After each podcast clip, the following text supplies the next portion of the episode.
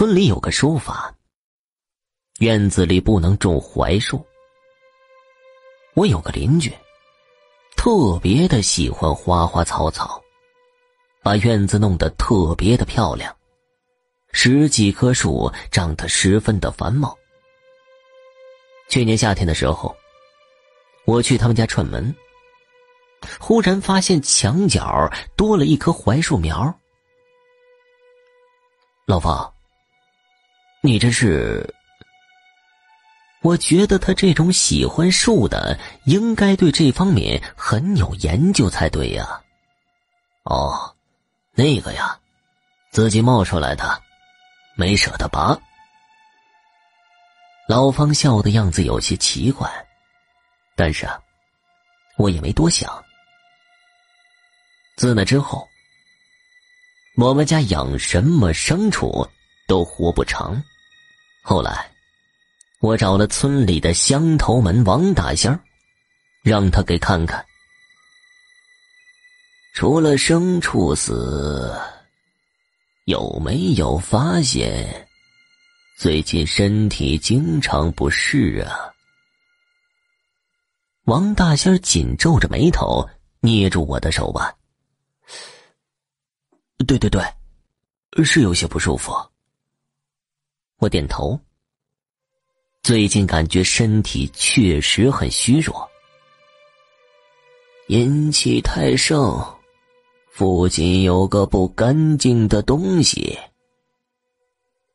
王大仙掏出一个罗盘，阴针转了几圈，指尖朝向了隔壁。当时我就火大了，难道是老方做的孽，报应到我身上了？大仙儿。他们家种了棵槐树，我可瞧见了，跟这个有没有关系啊？我气愤的问着王大仙儿，王大仙儿却摸着下巴没说话。他掏出一个黄符，在两家隔开的墙上扒下一块砖，压在了砖底下。五天后是鬼节，老方能不能活过鬼节？就看造化了。他最终呢喃着这么一句话，我当时就吓了一跳。本来还想找老方评理的，但是一听老方命不久矣，自己都吓得魂不附体了。王大仙啊，我怎么办呢？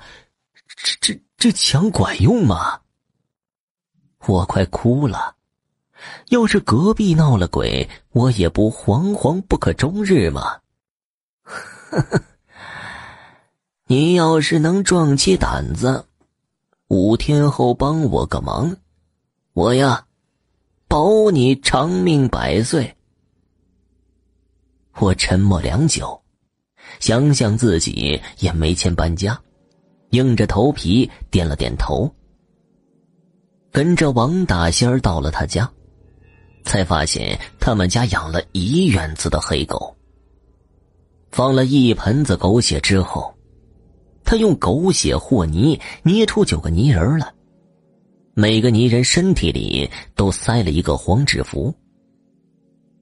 半夜的时候，我跟王大仙就摸到老方家的外墙，在指定的几个方位上摆好了泥人儿。宝贝儿。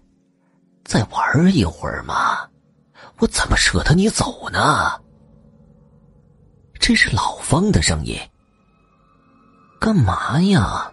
讨厌！你属狗的，怎么吃不够呢？我跟你说好。